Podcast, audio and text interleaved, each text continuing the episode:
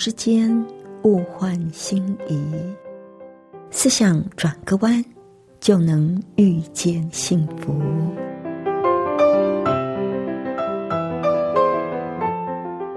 这里是希望之声，我是唐瑶，邀请您和我一起在今天遇见幸福。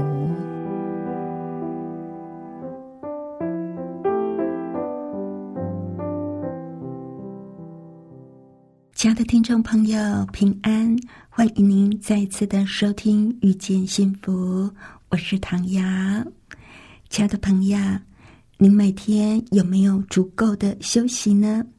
还是说为了生活而没有好好的休息呢？休息对我们到底有多么的重要呢？今天我们就要来分享休息的重要。那在节目的一开始，我们先来欣赏一首优美的诗歌《宁静时刻》。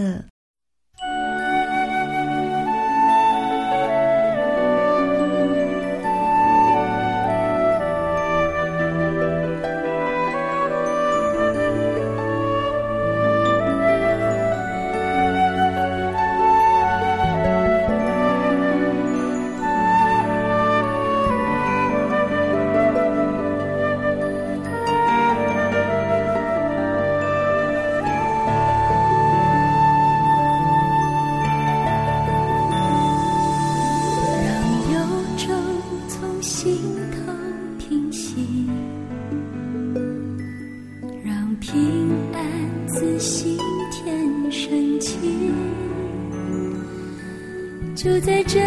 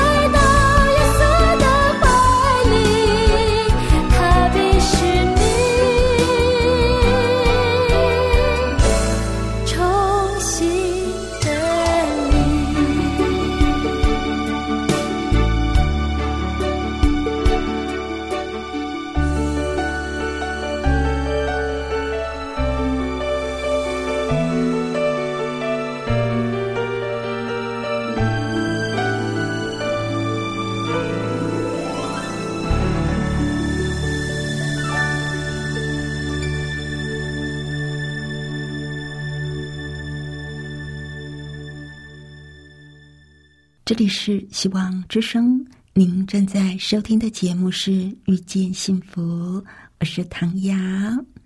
今天呢，在节目里要和朋友您分享的这一篇是网络上的文章啊，叫做《适当的休息不是偷懒》。可能，亲爱的朋友，您听到这一句话会觉得很开心。休息的时候就可以理直气壮说：“我可不是在偷懒哦。”我们都知道，休息是为了走更长远的路。这是大家都耳熟能详的一句话。那我们每天有没有适当的休息呢？这篇文章的作者说，他有一个朋友去京都的时候，偶然进了一家店。他说，因为坐在隔壁桌的人讲话实在是太有趣了，所以他就不知不觉的去听他们的交谈。他们谈的是什么有趣的话题呢？他们谈的是养殖小狮鱼的事。他说，小狮鱼是养在架在海里的四方形网里，小狮鱼会在网里绕圈圈的游来游去。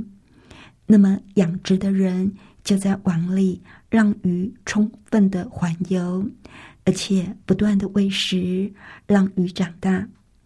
但是有一天，就是那位坐在隔壁桌的人，也就是从事养殖小狮渔业的老先生，他仔细的往网里一看，哎呀，居然发现网的四个角落竟然有偷懒不游的小狮鱼耶！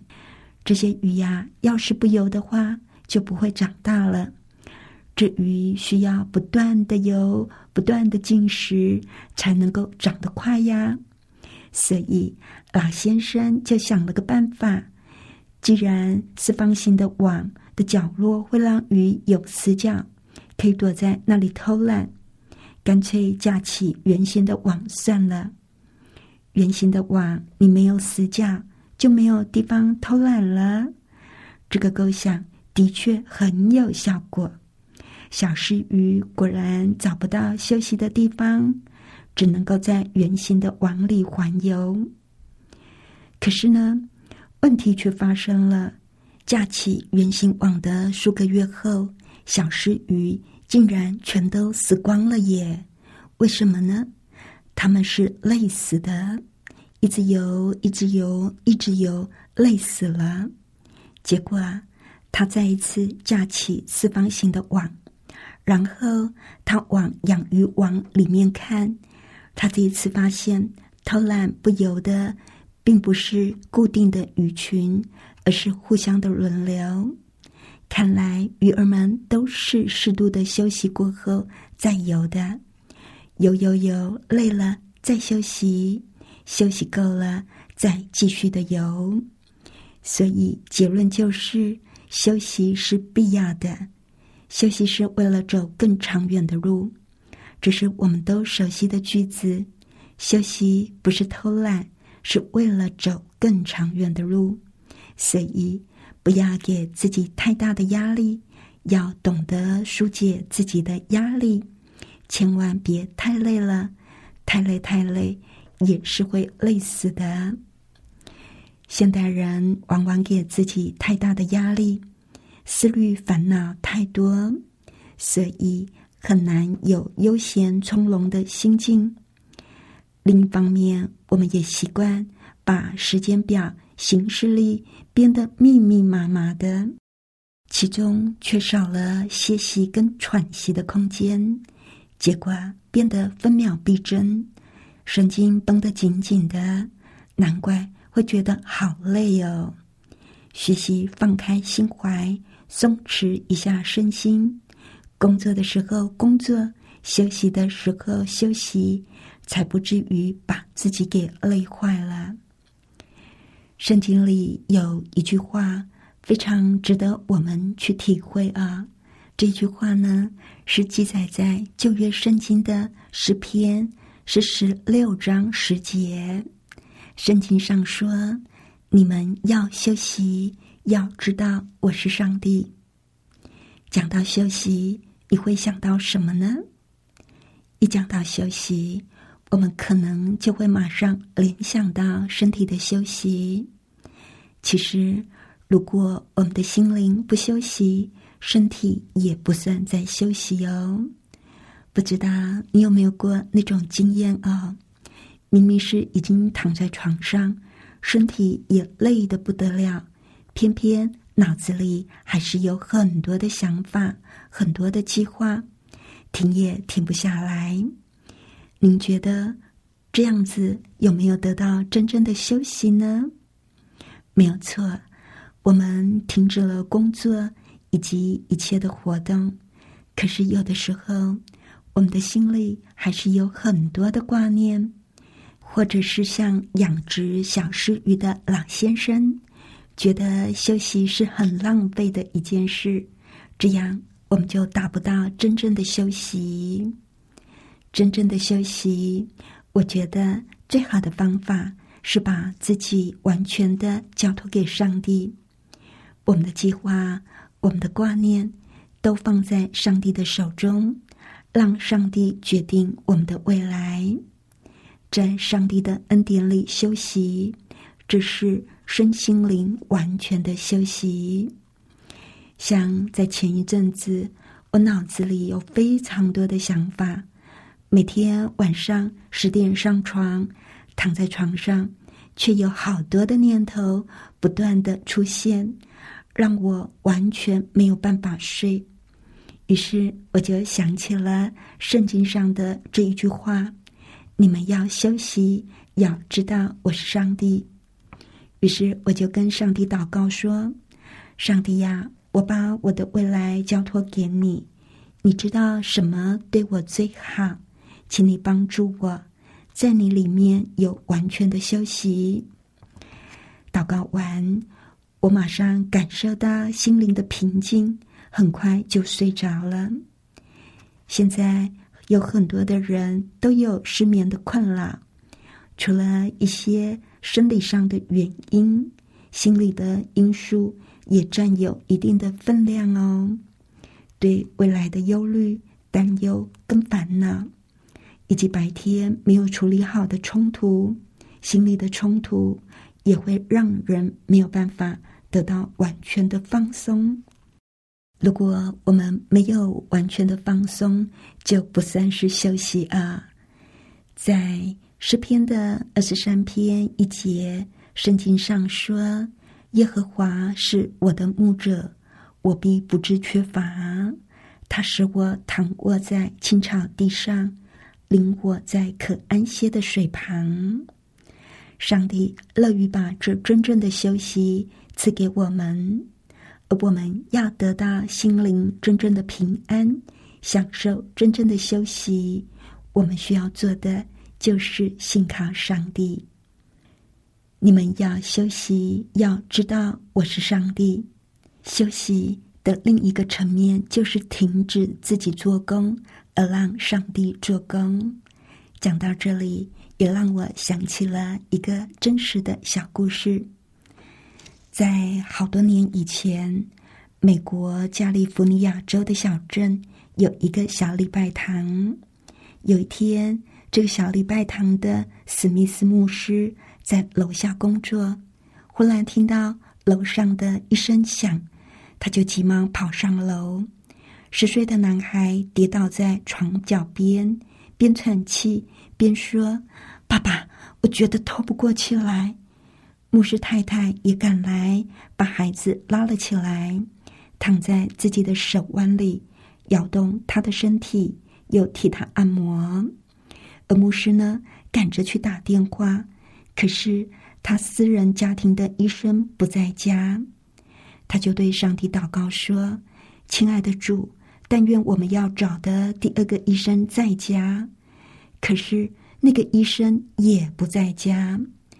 他又继续跟上帝祷告说：“亲爱的主，不要让我的孩子死去。”他找了第三个医生也没有回音，再找第四个还是不在。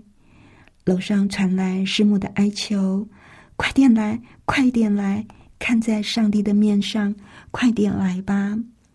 他试过了镇上所有的医生，全都不在。牧师知道，在几里路之外的好莱坞有一个医生是他熟悉的，在失望当中，他就拨了电话试一试。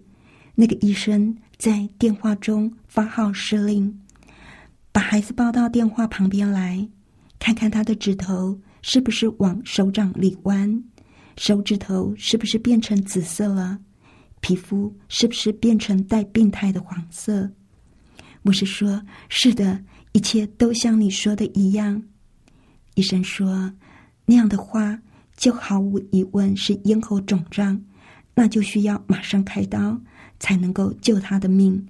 马上找医生，因为我赶来，怕已经是来不及了。”对方的话筒就挂断了。为什么上帝要夺去他的孩子呢？牧师。一面联络附近的一家医院，一面感到死的恐怖，而那一家医院也设法替他找更近的医院。牧师说：“七星小姐，替我随便接哪一家医院都可以。”牧师心里在想，自己常常安慰那些伤心的父母，他们的孩子去世的时候，我对他们说些什么话呢？要他们接受上帝的旨意，相信这一切都是好的。其实他们并不了解上帝的真意，那我呢？现在我能不能够接受上帝的旨意呢？不是再找第二个医院，还是没有办法。我是不停的打击挂电话听筒的那个挂钩，那个接线小姐到底去哪里了呀？就在这个等待的时候，牧师想起他有一次布道的时候采用的经文：“要休息，要知道我是上帝。”他一想起这一句经文，就觉得心神不宁。他不住的回想这一段经文的意义，又想到自己眼前面临的抉择，他的信心。正放在天平上受到考验，终于，他的心里下了决定：我一定要照着我讲的道理去做。于是，牧师就很沉重的把电话给挂断了。接着，他跪下来祷告说：“天上的父，我全心全意信靠你，你一定会救我孩子的性命。”成就你的旨意，而不是我的。即使我的孩子会死去，天上的父，我也要为了他和我们共处的这一段岁月表示感谢。就在这个时候，电话铃响了，那位住在好莱坞的医生打电话来了。他说：“我急着要打电话给你，可是你的电话老是拨不通。”感谢上帝，你总算是把电话筒挂了。我听到有一个外国医生在你们镇上，他知道怎么办，你赶快去。那个医生把外国医师的姓名、地址报了几遍。牧师放下了电话筒，骑上新买的脚踏车，在路上飞跑，终于到了那个欧洲医师所住的屋子。那个医生正站在廊下，准备出去散步。牧师走到他的身边，就说了：“我的孩子不能呼吸。”然后他指了指咽喉。医生听了，手里挽着皮包，马上就向经过的计程车招招手。两人搭上车就走了。十分钟过后，他们把孩子放在厨房的桌上。医生在咽喉的气管上。开了一个口，使新鲜的空气可以呼吸到肺部里去，就只差一分钟就没命了。事后，教堂里好几个虔诚的教友都说牧师的运气不坏，可是牧师呢，只是面带微笑，因为他的内心里深知，他只是照着自己所不得到去做，而上帝。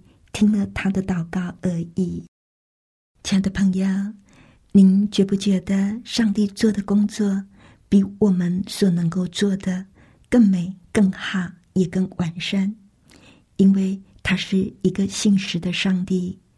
真正的休息是放下我们自以为是的脑袋，我们也要放下自己的小心眼、敏感、嫉妒、愤怒、担心。当我们真正放下的时候，就能够跟上帝在一起，那就是最安息的时刻。耶稣说：“凡劳苦担重担的，都可以到我这里来，我就使你们得安息。”亲爱的朋友，您愿意接受这个邀请吗？让我们一起在上帝里边得安息吧。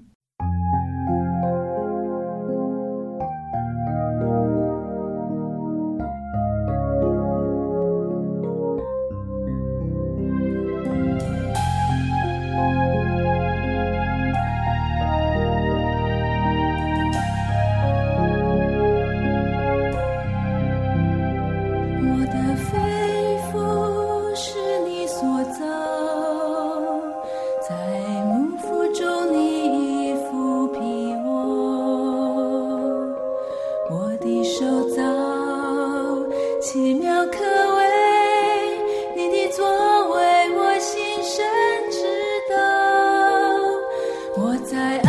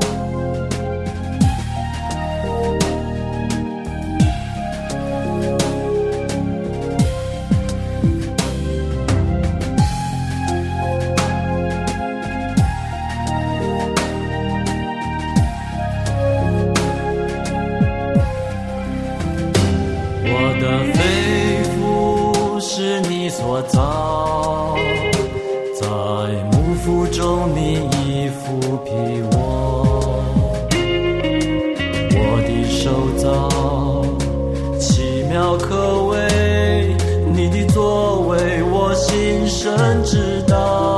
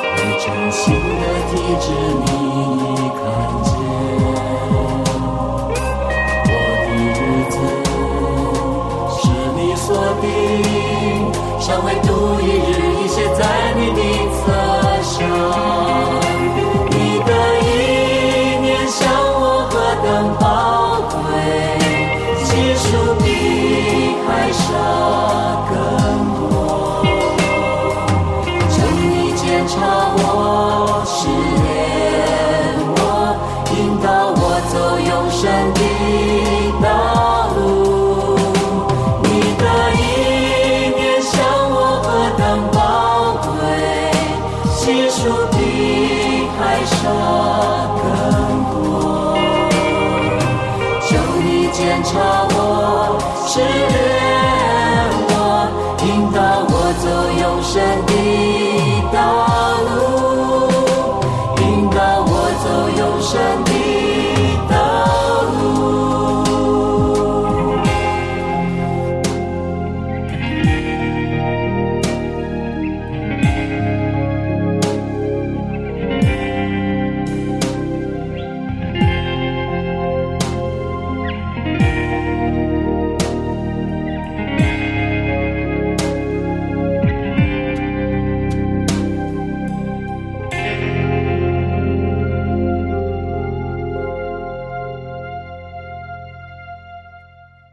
这里是希望之声，您正在收听的节目是《遇见幸福》，我是唐瑶。不知道，亲爱的朋友，您听完我们的节目有什么想法呢？欢迎您写信来跟我们分享。来信请寄香港九龙中央邮政局七一零三零号，或者是写电邮到 triple w 点 e h s at。B o h c 点 c n，谢谢您收听我们今天的节目，愿上帝赐你平安喜乐，我们下次见喽，拜拜。